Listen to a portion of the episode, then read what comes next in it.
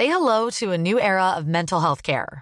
Cerebral is here to help you achieve your mental wellness goals with professional therapy and medication management support. 100% online. You'll experience the all new Cerebral Way, an innovative approach to mental wellness designed around you. You'll get a personalized treatment plan from a therapist, prescriber, or both in a safe and judgment free space.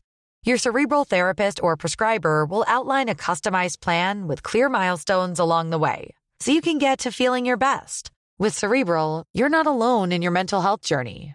We're here to empower you to live a fulfilling life. So take that first step towards a brighter future and sign up today at cerebral.com slash podcast and use code ACasts to get 15% off your first month. Offer only valid on monthly plans. Other exclusions may apply. Offer ends July 31st, 2024. See site for details.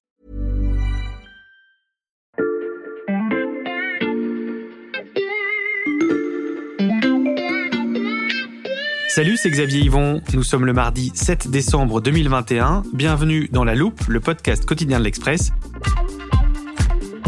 Allez, venez, on va écouter l'info de plus près.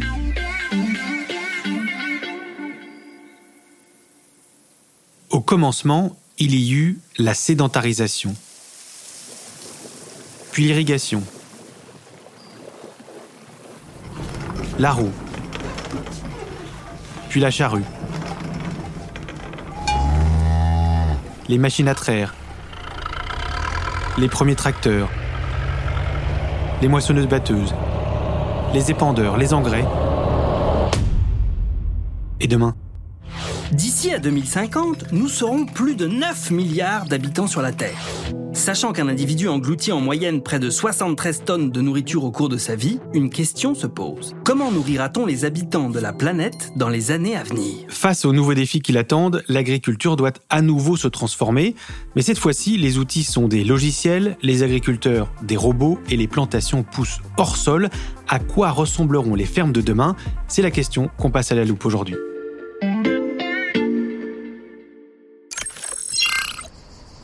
Ah, la voilà. Salut Philippine. Salut Xavier, je t'attendais. Bon, déjà, je constate que la, la, nouvelle option de la loupe fonctionne bien. J'ai juste appuyé sur ce bouton-là et hop, je me suis téléporté sur le lieu de notre rendez-vous. Euh, c'est toi qui voulais qu'on se retrouve ici, mais euh, qu'est-ce qu'on fait là, Philippine? Quand tu m'as dit que tu voulais faire un épisode sur l'agriculture de demain, je me suis dit qu'il fallait absolument euh, que je te montre cet endroit. Donc ici, on est à l'Acro, dans le Var, chez un horticulteur. Et les fleurs euh, tout autour de toi, ce sont des pivoines. Ok, j'adore les pivoines, elles sont très belles, mais euh, elles ont quoi de particulier? Alors, pas les pivoines qu'il faut que tu regardes, mais les structures métalliques qu'il y a au-dessus, tu vois?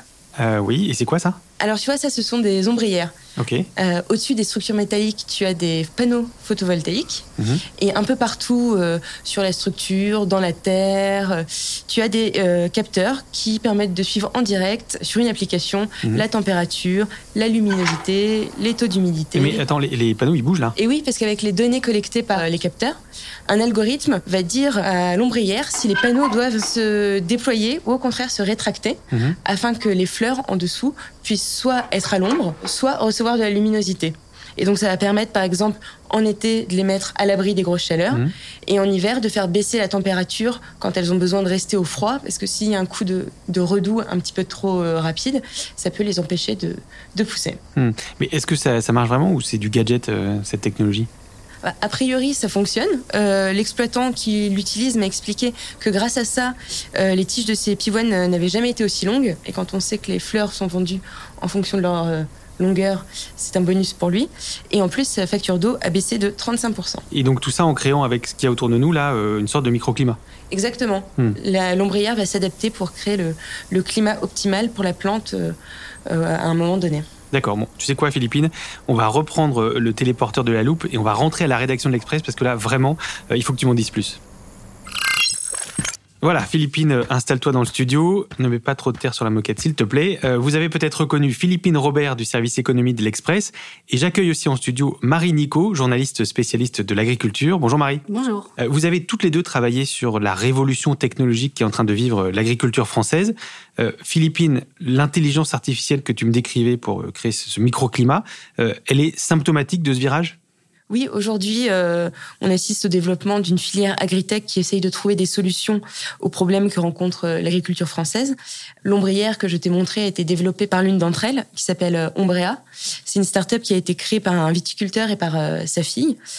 Euh, en fait, en 2016, il a perdu euh, un quart de sa production euh, en un été à cause des aléas climatiques. Il s'est dit trop, c'est trop, il faut que je trouve une solution. Donc, il a commencé à regarder un petit peu sur le marché ce qui existait et il n'a rien trouvé de satisfaisant. Mhm. donc, avec sa fille, ils ont réfléchi et ils ont pensé à cette idée d'ombrières intelligentes qui permettent de, s'adapter à la météo. Et donc de, s'adapter au, changement climatique qui est devenu, Marie, en fait, l'un des défis majeurs de l'agriculture aujourd'hui. Et oui, et les agriculteurs sont en première loge. Ces deux dernières années, ils ont connu des pluies intenses euh, au printemps, une sécheresse en été. Ça fait donc deux ans qu'on n'a pas de bonne récolte de céréales et à cause de ça, les cours des matières premières sont très élevés. Hmm. Tout ça dans un contexte où on essaye de produire plus sain, plus durable, ça fait beaucoup à gérer. Hmm. Oui, en plus de ça, il y a d'autres défis. Depuis la, la, crise du Covid, on parle beaucoup de souveraineté. La souveraineté euh, alimentaire euh, en fait partie. Euh, par exemple, euh, la plupart des protéines qui sont utilisées aujourd'hui dans, dans l'agriculture viennent euh, d'Amérique du Sud et donc développer une filière de protéines végétales ou à base d'insectes en France permettrait de répondre à cette question. Et il y a aussi un, autre gros problème auquel fait face l'agriculture aujourd'hui, c'est le manque de main-d'œuvre, mmh. notamment de saisonniers. Et bientôt, il y a toute une génération d'agriculteurs qui va partir à la retraite. Et il va falloir les, les remplacer, sauf que le métier n'attire pas forcément parce que c'est un métier difficile à exercer. Donc ça s'ajoute euh, au défi du, changement mm. climatique dont tu as parlé, euh, Marie. Et donc l'agriculture française est à un carrefour euh, et la tech semble la voie royale pour s'adapter. Venez, on vous emmène visiter la ferme du futur.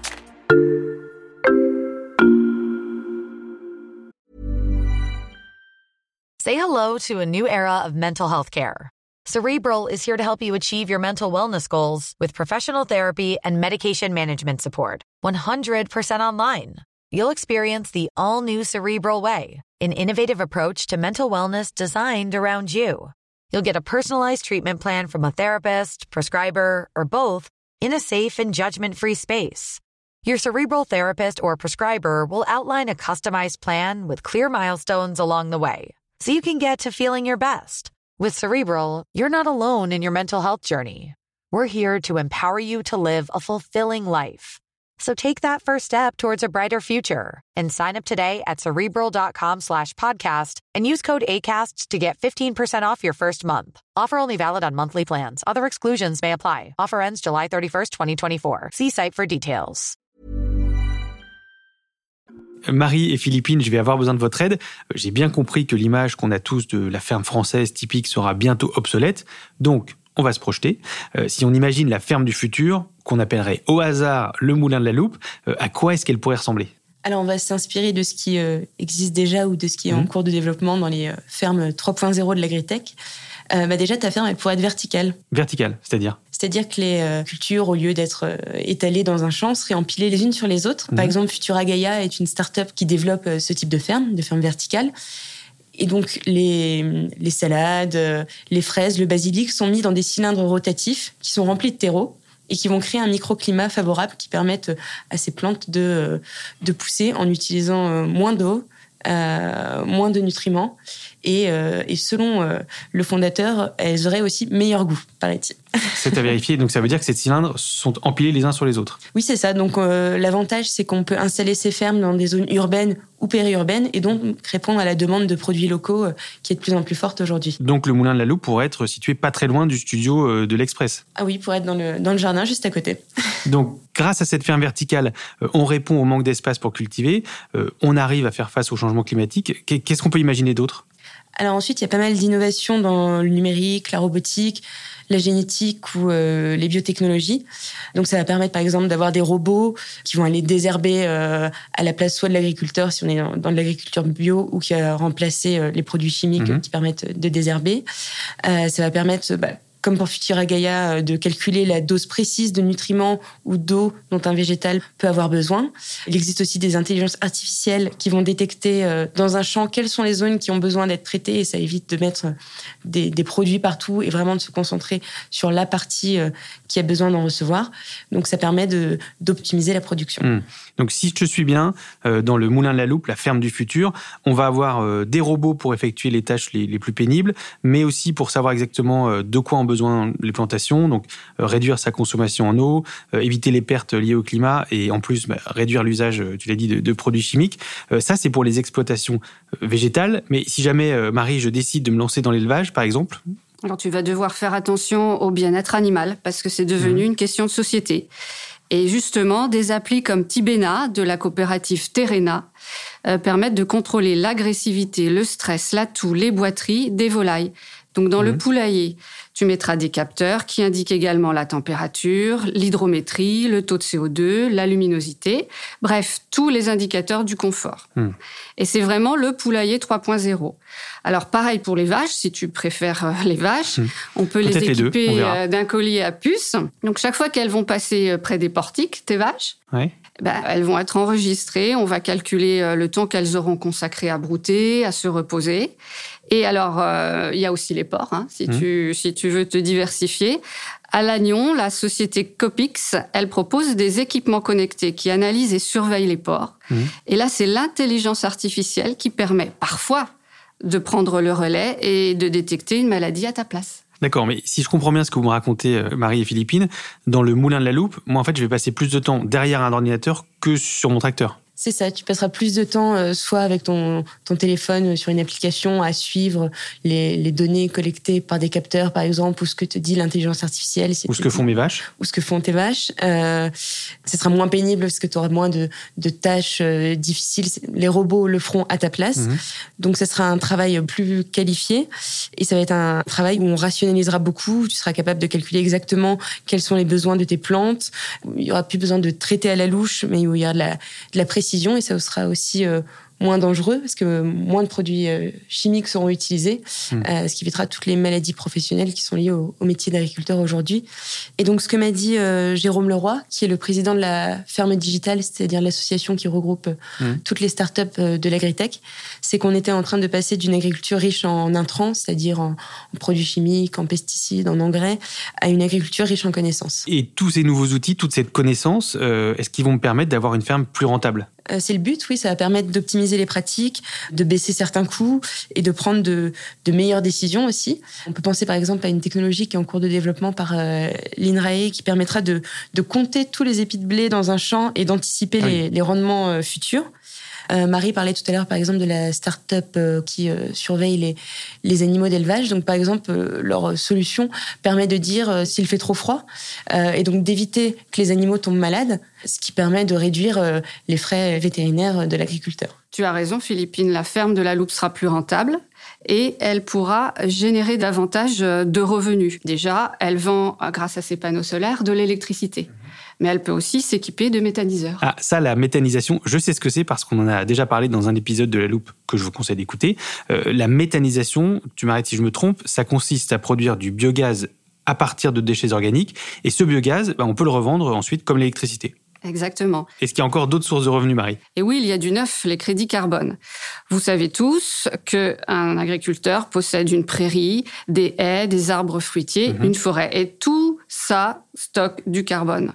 Donc c'est un calcul un poil complexe, mais grosso modo, euh, plus il stocke de carbone, plus il peut vendre des crédits carbone et acquis à des entreprises qui veulent décarboner leur mhm. bilan. Par exemple, je suis la société Durand, j'ai besoin de décarboner mon bilan, j'achète à monsieur Xavier, mhm. qui a 100 hectares de prairies pour quelques mhm. euros euh, de crédit carbone.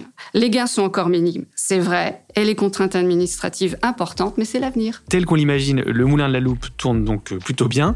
On vient de semer les idées de la ferme du futur, mais pour les faire pousser et ensuite les récolter, vous allez l'entendre, il reste du travail.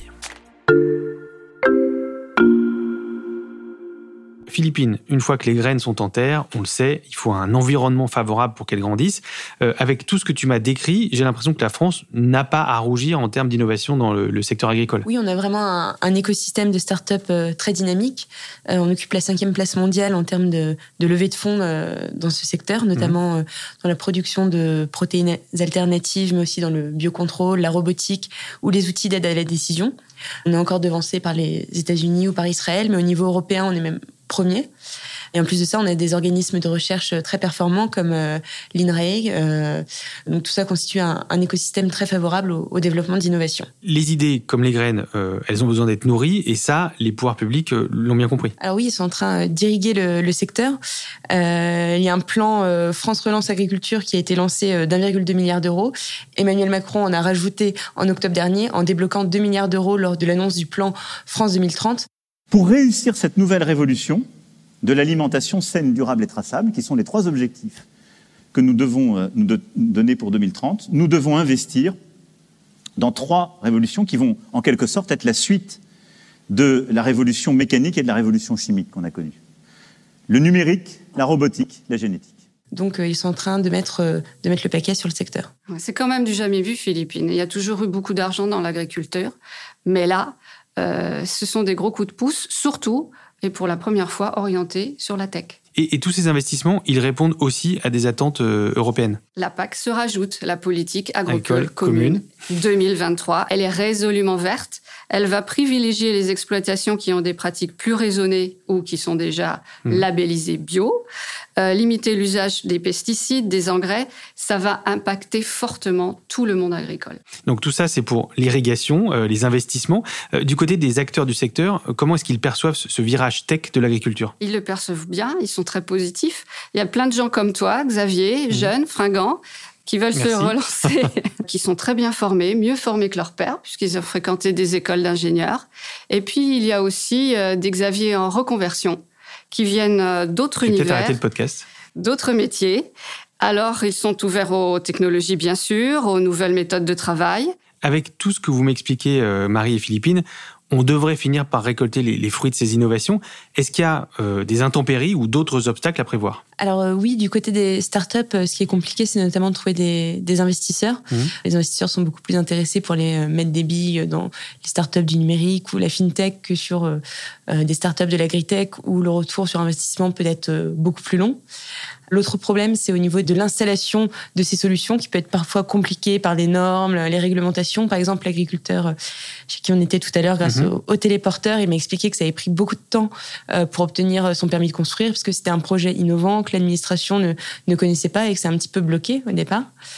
Et le, les derniers problèmes pour les agriculteurs, c'est que même si ces nouvelles technologies peuvent leur permettre d'être plus rentables à terme, ça représente quand même un, gros investissement au départ. Beaucoup d'agriculteurs sont très endettés. Et pour reprendre l'exemple de notre horticulteur euh, mmh. de tout à l'heure, euh, lui m'a expliqué qu'il avait regardé un petit peu tout ce qui se faisait au niveau des, des innovations et qu'il s'était tourné vers Ombrea parce que les panneaux photovoltaïques lui permettent de financer l'investissement et que sinon il n'aurait pas pu euh, et qu'il aurait dû se, se passer de cette nouvelle technologie. On, on en revient à la diversification dont on parlait tout à l'heure. Le moulin de la loupe qu'on a imaginé devra donc peut-être attendre un petit peu avant de voir le jour. Mais merci beaucoup Marie et Philippine parce que grâce à vous, déjà on a une petite idée de ce à quoi il pourra ressembler. Et moi, de mon futur métier, si jamais je décide de me diversifier. Merci Xavier. Merci Xavier. Philippine Robert et Marie Nico, je rappelle qu'on peut retrouver tous vos articles sur le site de l'Express. Pour les lire, il suffit de souscrire un abonnement numérique et en ce moment, le premier mois est offert. Quant à vous, auditeurs, si vous voulez nous aider à germer et à pousser, pas besoin d'engrais.